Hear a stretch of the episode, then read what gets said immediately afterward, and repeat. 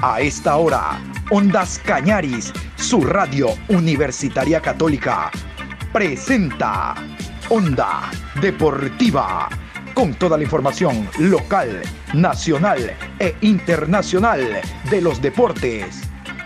Comenzamos.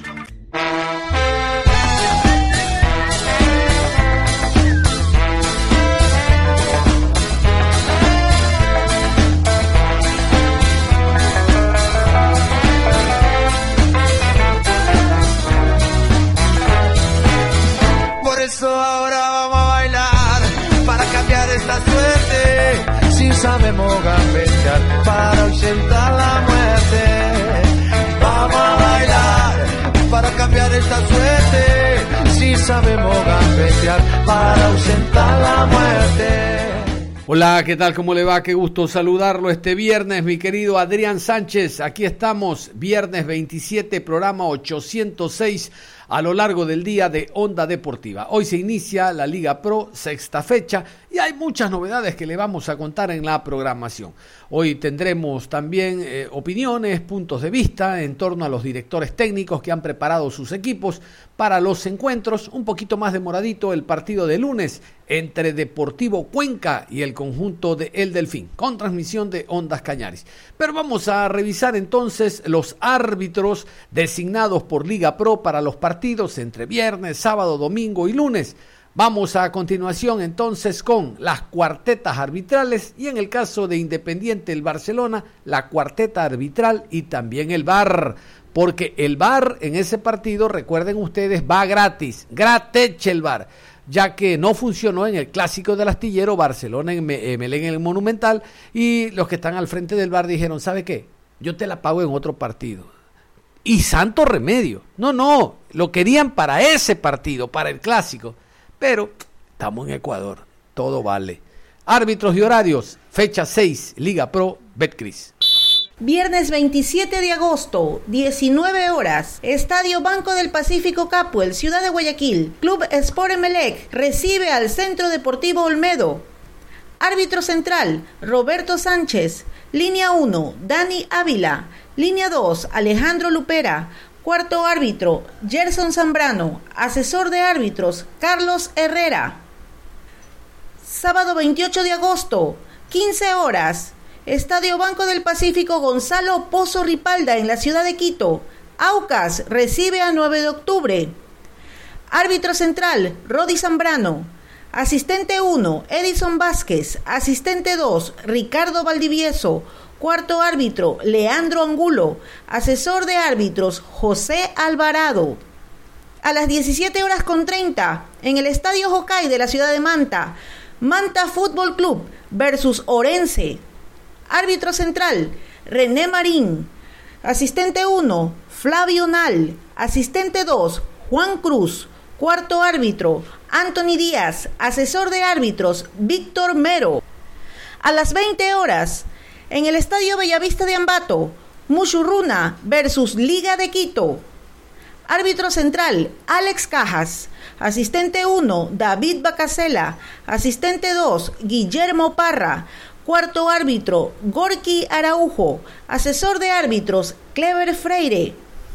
Domingo 29 de agosto, 14 horas, Estadio Cristian Benítez Betancur. Guayaquil City versus Técnico Universitario.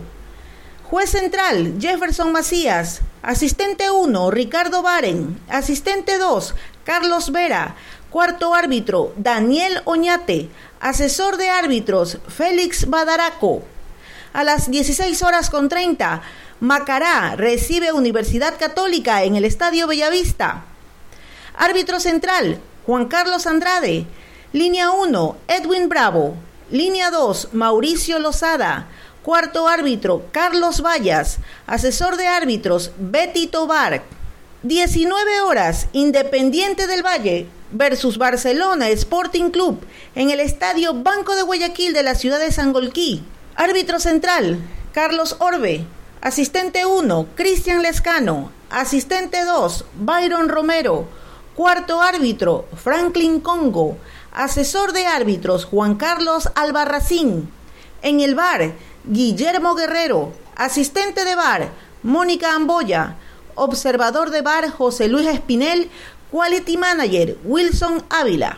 Termina la jornada el día lunes 30 de agosto, 19 horas, Estadio ASA, Banco del Austro en la ciudad de Cuenca, Deportivo Cuenca versus Delfín. Árbitro central, Marlon Vera. Asistente 1, Denis Guerrero. Asistente 2, Luis García. Cuarto árbitro, Lenín Quiñones. Asesor de árbitros, Alfredo Rodas. Yo quiero destacar tres cosas antes de ir con la tabla de posiciones. La primera, no, no ha habido hasta el momento llanto, moco y baba porque resulta de que a Muchurruna lo sacan de Chalecha y lo ponen a jugar 7 de la noche en el Bellavista. Para nada. ¿Será porque juega con otro equipo serrano y no con un mono para comérselo por la altura de Chaleche? Más de 3.000 metros. Porque Liga va a jugar a las 7 de la noche el sábado, como ustedes escuchaban, horario prime prime time, ¿no? Así, horario prime. Pero no ha habido el llanto, pues. Al doctor Chango no lo hemos escuchado esta semana llorar porque se juega a las 7 de la noche. Para nada. Reitero, ha de ser porque son dos equipos serranos. Al mono, al mono hay que castigarlo, al mono hay que señalarlo. Uno, dos. Exacto, uno, dos.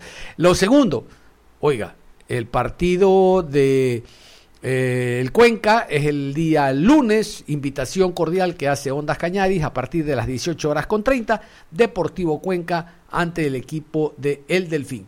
Y lo tercero, ya les había adelantado, el VAR va a estar presente en San Golquí, partido Independiente del Valle, Barcelona. Vamos a ver cómo les va a los señores de El VAR.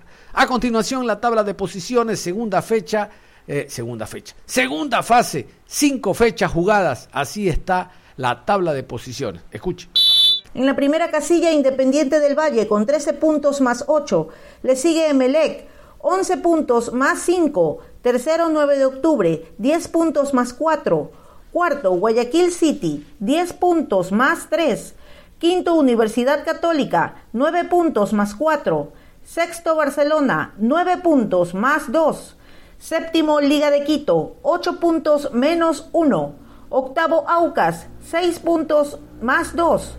Noveno, Orense, 6 puntos, 0 gol diferencia. Décimo, Técnico Universitario, 6 puntos, 0 gol diferencia. Décimo primero, Deportivo Cuenca, 5 puntos menos 1. Décimo segundo, Macará, 4 puntos menos 8. Décimo tercero, Delfín, 3 puntos menos 2. Décimo cuarto, Muchucruna, 3 puntos menos 3. Decimoquinto Manta, un punto menos 7. Decimosexto Olmedo, un punto menos 8. Y esta es la tabla acumulada, jugada 20 fechas en total. Aquí sumamos la primera y segunda fase. La sigue punteando el conjunto del Emelec y al fondo sigue con el el bono de perder categoría el equipo de El Olmedo. Veremos cómo le va hoy viernes. Hoy El Olmedo es visitante en Guayaquil ante un MLE que está con unas ganas, no de ganar, de golear. Que se aliste el Olmedo. Escuchemos tabla de posiciones en general, lo que ha ocurrido hasta el momento, tabla acumulada. Primero Emelec, 45 puntos más 20. Segundo Barcelona, 40 puntos más 20. Tercero, Independiente del Valle, 40 puntos más 17. Cuarto, Universidad Católica, 34 puntos más 15. Quinto, Liga de Quito, 33 puntos más 2. Sexto, 9 de octubre, 30 puntos más 5. Séptimo, Muchurruna, 28 puntos más 5. Octavo, Macará, 27 puntos menos 8. Noveno, Aucas, 25 puntos más 3. Décimo Deportivo Cuenca, 21 puntos menos 5. Décimo primero Delfín, 21 puntos menos 8. Décimo segundo Guayaquil City, 20 puntos menos 16. Décimo tercero Técnico Universitario, 19 puntos menos 6. Décimo cuarto Orense, 18 puntos menos 10. Décimo quinto Manta, 17 puntos menos 14. Décimo sexto Olmedo, 10 puntos menos 22. Onda Deportiva. Horacio Montemurro, el director técnico argentino, ha preparado su equipo para el encuentro de este día lunes ante Deportivo Cuenca. Tiene que ser visitante el equipo del Delfín y, y veremos cómo le va ha dicho a lo largo de la semana de que conoce los mecanismos como para neutralizar al cuadro del Deportivo Cuenca que solo presenta una baja. El jugador Rodríguez, la rata Rodríguez que fue expulsado y tiene dos partidos de suspensión. Ahí hay otros elementos que pueden tranquilamente ocupar esa posición de volante central. Vamos a, continuación a escuchar al argentino Horacio Montemurro. Sí, la verdad que estamos de menor a mayor tácticamente los chicos están comprendiendo la forma de jugar. Yo sabía y conocía mucho Independiente del Valle, que ellos siempre juegan con línea de tres, entonces yo lo tenía que atacar por los costados, con Jan Corozo, con Hernández y con los volantes que se me arrimen. Por eso también lo puse a Alman, que Alman me hizo un desgaste terrible. Lo quería que me lo juegue arriba de Pellerano para cortarle los circuitos y creo que así fue. Creo que eh, primero en actitud tengo que felicitar a mis jugadores porque están cambiando la mente y saben, saben que conmigo tienen que entrenar como tienen que jugar para estar. Entonces, de a poquito ellos están entendiendo, ya el 80% del plantel me conoce y gracias a Dios les metimos, les metimos, entendieron la táctica y entendieron el juego. Profe, dentro de la planificación, ¿cómo está para la semana? Bien, bien. Estoy, creo que es un partido clave el Cuenca un partido que se puede ganar, un partido que ya ayer empecé con mi cuerpo técnico a planificarlo y creo que le vamos a hacer daño. Tenemos jugadores muy rápidos y eso, eso, eso hace la diferencia. Guillermo conoce a Montemurro y Montemurro conoce a Guillermo. ¿Cómo apostar? ¿Cómo plantearse ante el Deportivo Cuenca? Lo que pasa es que ellos tienen otro estilo de juego, tienen gente muy alta. Entonces, al tener ellos gente muy alta, yo la tengo que contrarrestar con gente rápida. Él me conoce y sabe que yo puedo jugar con uno en el medio de los dos centrales, pero eso no significa que no ataque. Yo creo que el Delfín, el partido con, Independiente del Valle, le mostró al fútbol ecuatoriano que te puede hacer daño en cualquier momento. Tengo jugadores muy tácticos y jugadores que levantaron su nivel, como Corozo, como Menese, los dos volantes centrales. Eh, la verdad, Luis Cangá, y eso a mí me da mucha satisfacción porque creo que le vamos a ir a hacer daño. Los entendidos dentro del conocimiento de Guillermo Sanguinetti dicen que Guillermo le hace un gol y le cierra el partido.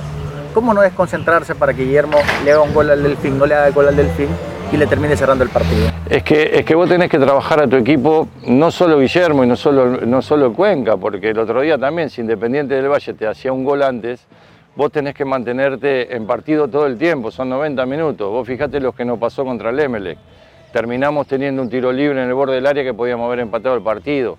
Entonces hay que cometer la menor cantidad de errores para, aunque vos vayas perdiendo 1 a 0, el partido lo puedes ganar y darle vuelta en 5 minutos, porque el fútbol ecuatoriano está muy, está muy competitivo. Entonces esas son las cosas que hay que manejar al grupo mentalmente para que no se me caiga, porque puede pasar cualquier error o puede pasar una virtud del rival y yo tengo que tener el partido puesto todo el tiempo. Lo voy a planificar de una forma que creo que le podemos hacer daño a Cuenca. Los técnicos juegan con los números, con las matemáticas, profe. A 8 puntos el octavo, a 6 puntos el octavo. ¿Usted está mirando eso, profe? Sacarle a 3 para de a poquito tratar de buscar y meterse en... Mira, como yo le comento a los chicos, vos por más que tenga dos o tres empates, es muy valedero porque donde vos tenés dos o tres empates, si metés un triunfo te vas para arriba. Y siempre como yo estoy hace 12 días en el Delfín, acá nadie mira para abajo. Acá hay que mirar para abajo para que mirando para abajo la burbuja te lleve solo una sudamericana o entre los ocho. Entonces hay, que primero dejar al delfín donde no estaba. Eh, dejaron al delfín muy abajo, no solo en la tabla de posiciones, sino psicológicamente. Hay un montón de detalles que gracias a Dios lo estamos corrigiendo en 12 días. Tampoco podemos hacer magia, pero creo que lo voy a intentar. Creo que lo voy a intentar que el grupo se haga fuerte como está ya cambió el ánimo los muchachos, eh, se quedan acá, se están haciendo compañeros, ya está volviendo a ser un equipo de fútbol. ¿Nos ponemos largo, profe, como que dice, nos, preparamos entonces para el nuevo Delfín? Sí, seguro, seguro que nos tenemos que poner largo porque yo creo que el, Delfín con el ML ya mostró una cosa, fuimos a Guayaquil City, si bien perdíamos 2 a 0, lo terminamos metiendo en un arco. Fíjate que yo el otro día con Independiente todos pensaban que yo iba a poner un volante y termino jugando con, con, los dos tanques arriba, con Subiel y con Cifuentes, cuando todo el mundo decía, no, ahora va a cerrar el partido y se conforma con el 0 a 0. No, porque yo veía que, le podía hasta ganar al Independiente, porque ellos nos respetaron mucho. Ya apenas vi la formación, me habían sacado un delantero y me fueron a jugar con un delantero. Eso quiere decir que al Delfín lo empiezan a respetar de a poquito y me pone muy contento por mi jugador. ¿Cómo quitar la desconcentración de algunos jugadores? Hablándole, hablándole y sabiendo lo que son cada uno. Eh, a mí me gusta hablar mucho con el jugador, en lo personal, en lo familiar, en, la satisfacción que pueden tener y que no pueden perder tiempo, porque el fútbol no te da tiempo. Cuando te diste cuenta, eh, eh, estás afuera y después no puedes entrar y después empieza. Entonces el jugador se tiene que concientizar que esto, esto es, corto para ellos, esto tiene una fecha de vencimiento para todos. Y, entonces tiene que, tiene que privilegiar esto de estar al aire libre, de entrenar, de jugar al fútbol, que es lo que más nos gustó a todos, pero todos tenemos vencimiento. Onda Deportiva. Vamos a hablar del Papá Aucas, el partido que tiene que enfrentar al conjunto de 9 de octubre. Muy buen partido. el equipo de Aucas la semana anterior junto a Liga de Quito rompieron el tema de los empates, recuerden ustedes. Vidoglio prepara un eh, esquema realmente muy cauteloso ante un equipo muy físico como 9 de octubre, que hace presión alta, que marca la salida. Marcar la salida es lo que se conocía siempre, ¿no? ahora se dice presión alta es lo que hace el equipo octubrino y tiene un buen fondo físico, de hecho ha sacado muy buenos resultados en Ambato ante Macará, ante Muchurruna, en la misma ciudad de Quito, y es por eso que Héctor Vidoglio sabe que el partido es duro. Dije Héctor Vidoglio, vamos a escucharlo entonces al argentino venezolano con presencia de Ondas Cañaris. realmente es una semana que obviamente se empezó de la mejor manera, porque los triunfos traen eso, poder trabajar, ¿no es cierto?, de una manera mucho más tranquila, con mucho más positivismo, corrigiendo siempre algunos errores y enfocado, ¿no es cierto?, en el rival que tenemos ahora por delante. Creo que planificamos bien la semana, lo he visto muy bien a los jugadores, como siempre, con mucha predisposición, amor propio, y la verdad que, que el equipo se está ensamblando, más allá de que por momentos intentamos hacer algún cambio eh, posicional, cambios tácticos, que eso nos permite, ¿no es cierto?, tener variantes dentro de un plantel que no es tan amplio. Eh, el equipo está entendiendo la idea, porque más allá del sistema táctico, nosotros lo que intentamos es juguemos con el dibujo que juguemos, tratar de ser protagonista, tratar de tener la pelota, tratar de jugar mucho tiempo en campo rival. Así que el equipo lo está entendiendo y la verdad que nosotros como cuerpo técnico estamos quedando muy conforme con lo que vamos viendo. Con respecto al caso de, Carlos Cuero, todavía no está descartado, ¿eh? ha tenido una,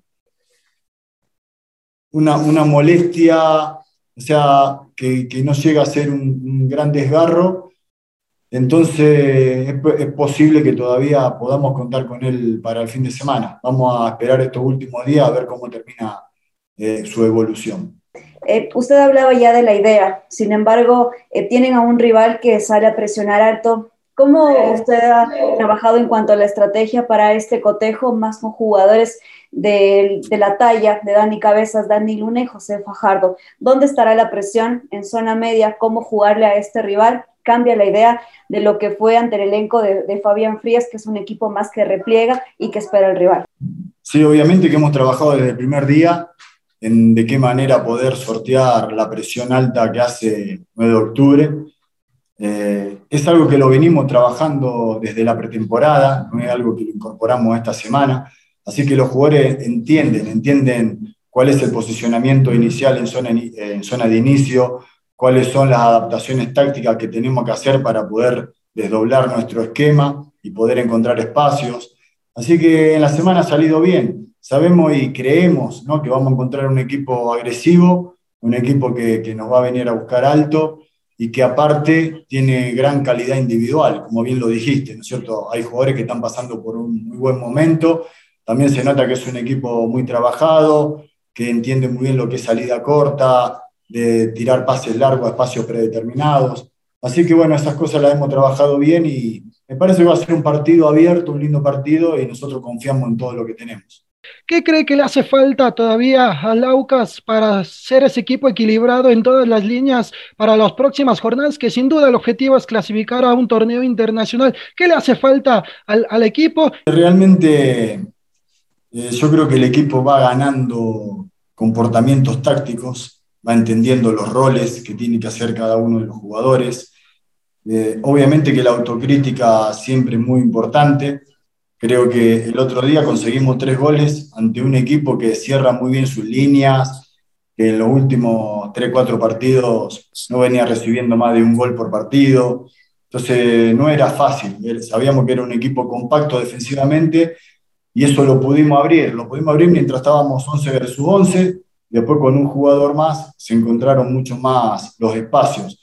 Nosotros tenemos que seguir mejorando en todo lo que son segunda pelotas, eh, eh, la activación ante la pérdida, de ser un equipo un poco más agresivo cuando inmediatamente perdemos la pelota. Después lo que es repliegue, lo que es eh, eh, ser compactos defensivamente, me parece que el equipo lo ha ido entendiendo, lo estamos haciendo bien. Obviamente que siempre en el partido hay pequeños detalles que, hay que corregir, pero esos detalles muchas veces salen bien y por momentos salen mal. Entonces tenemos que tratar de, minimizar todo ese tipo de errores y para eso siempre enfocamos cada uno de, nuestros entrenamientos. ¿Cómo eh, enfrentar, ya que a veces a Sociedad Deportiva UCAS le cuesta mucho eh, mantener el ritmo y la ventaja deportiva, profe? Sí, obviamente que estamos muy, muy conscientes de que vamos a enfrentar a, a un gran equipo que ha empezado muy bien esta segunda etapa, que tiene grandes jugadores. Para poder contrarrestar todo eso tenemos que, que ser un equipo compacto, no salir de a uno, ¿eh? no tratar de defensivamente provocar el uno versus uno, sino tratar de siempre tener buenas coberturas defensivas y tratar de cerrarle espacios.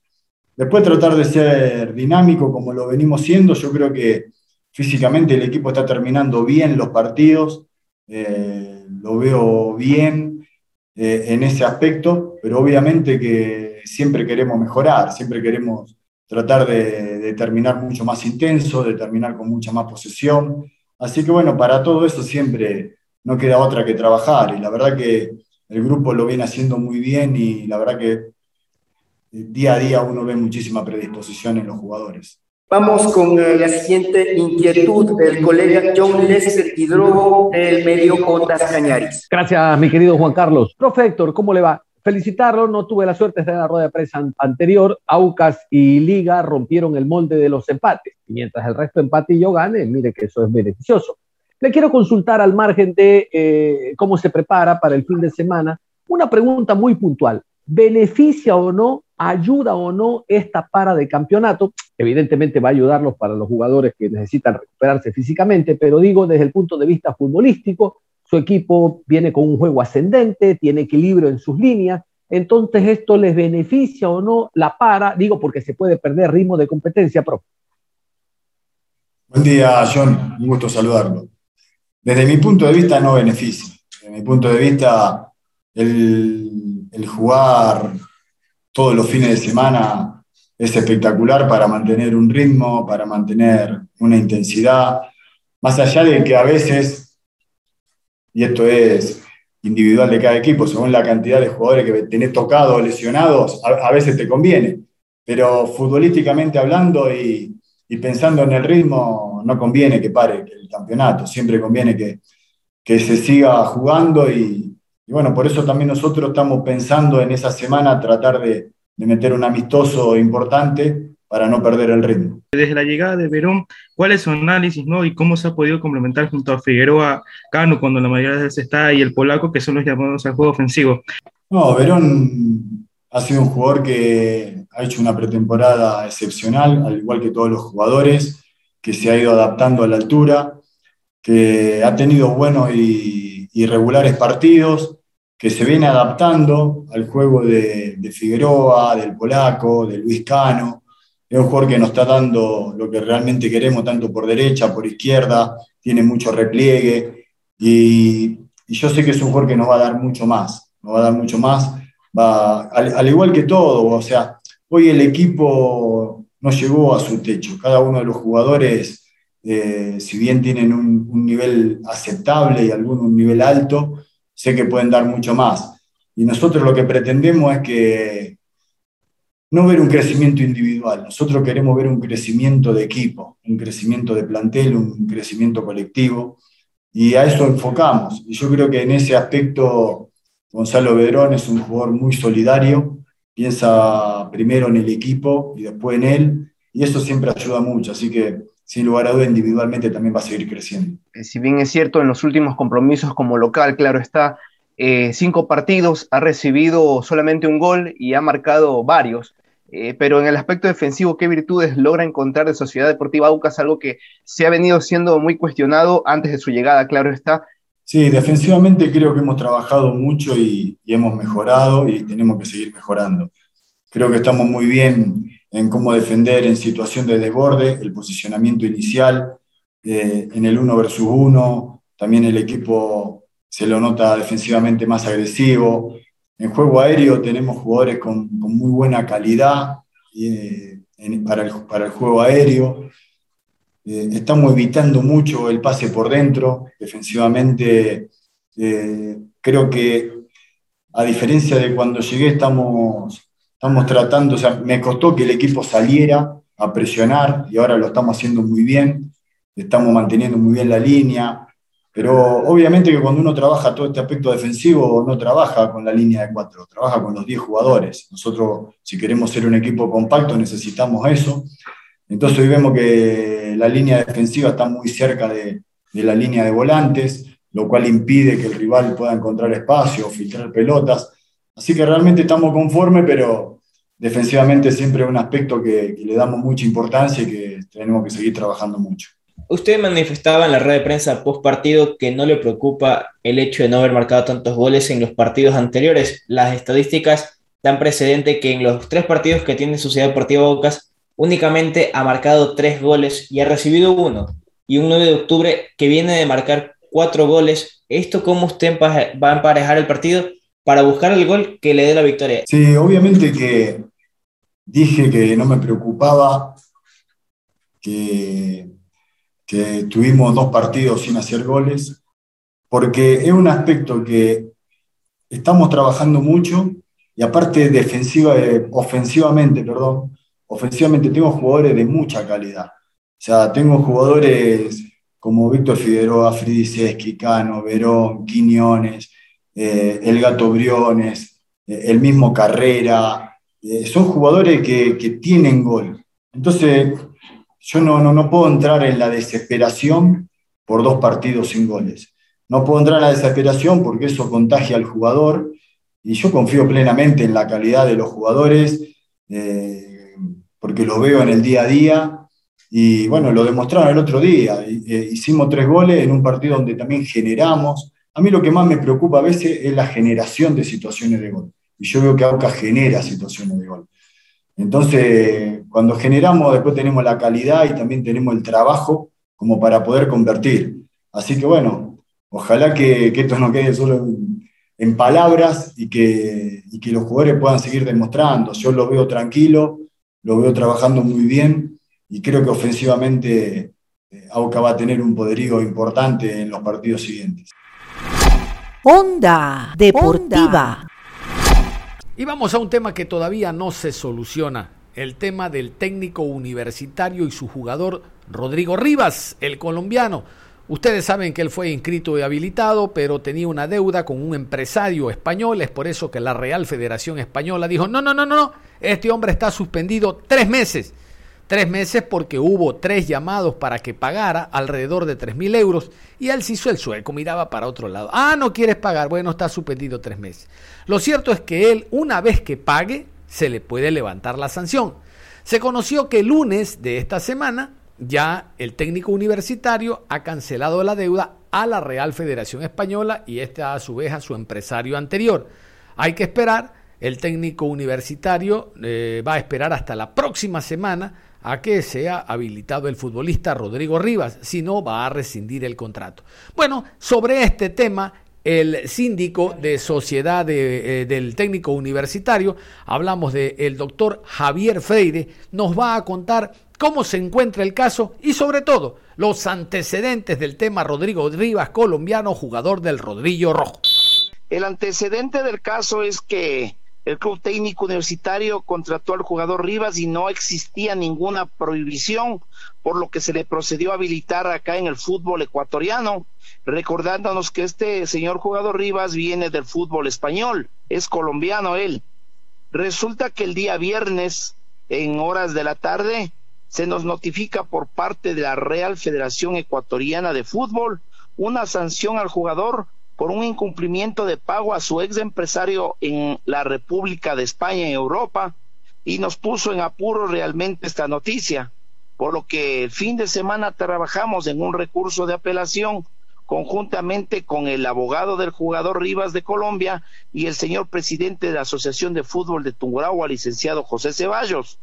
El asunto es el siguiente, que dentro del recurso de apelación nosotros ya enviamos el pago total de lo que ha estado dudando el jugador Rivas, que no llegaba a cuatro mil euros. Entonces, dentro de la resolución de la Real Federación Española de Fútbol, decía que nosotros podemos interponer un recurso de apelación con el pago total de lo adeudado y que se procederá a levantar la sanción o el impedimento del jugador Rivas. Ahora bien, nosotros mientras no haya una resolución por parte de la Real Federación Española de Fútbol, no podemos adelantar ningún criterio. Estamos esperando que, obvio, con optimismo, ojalá ya en esta semana se nos notifique y poder habilitarle al jugador Rivas, que es lo que estamos esperando y ojalá Dios quiera de este asunto. Mientras no hay una resolución en firme de lo que nosotros hemos presentado, nosotros hemos puesto un plazo como máximo la otra semana para ver si llega o no la resolución y de ser positiva la resolución, se procederá a habilitar al señor jugador Rivas.